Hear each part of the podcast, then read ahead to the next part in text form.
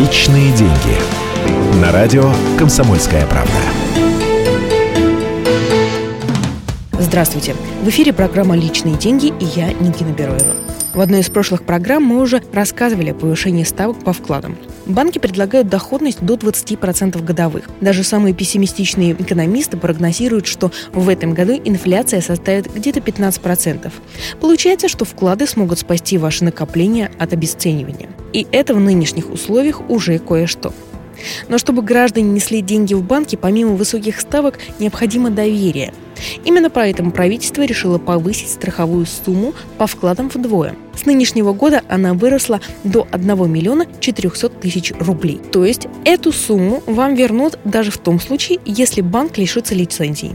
Напомню, в нашей стране уже более 10 лет действует система страхования вкладов. За это время агентство по этому самому страхованию вкладов выплатило возмещение более чем миллиону граждан, имевших вклады почти в 200 банках. А общая сумма компенсации составила более 250 миллиардов рублей. Как же работает система? Все банки, которые входят в агентство страхования вкладов, а это на сегодняшний день около 700 кредитных организаций, ежеквартально перечисляют взносы. Одну десятую процента от суммы размещенных у них вкладов населения. По последним данным Центробанка, объем вкладов в банках составляет почти 18 триллионов рублей. Поэтому легко посчитать, что около 18 миллиардов рублей раз в три месяца банки направляют в АСФ. А я прощаюсь с вами и напоминаю, деньги лишними не бывают. Личные деньги.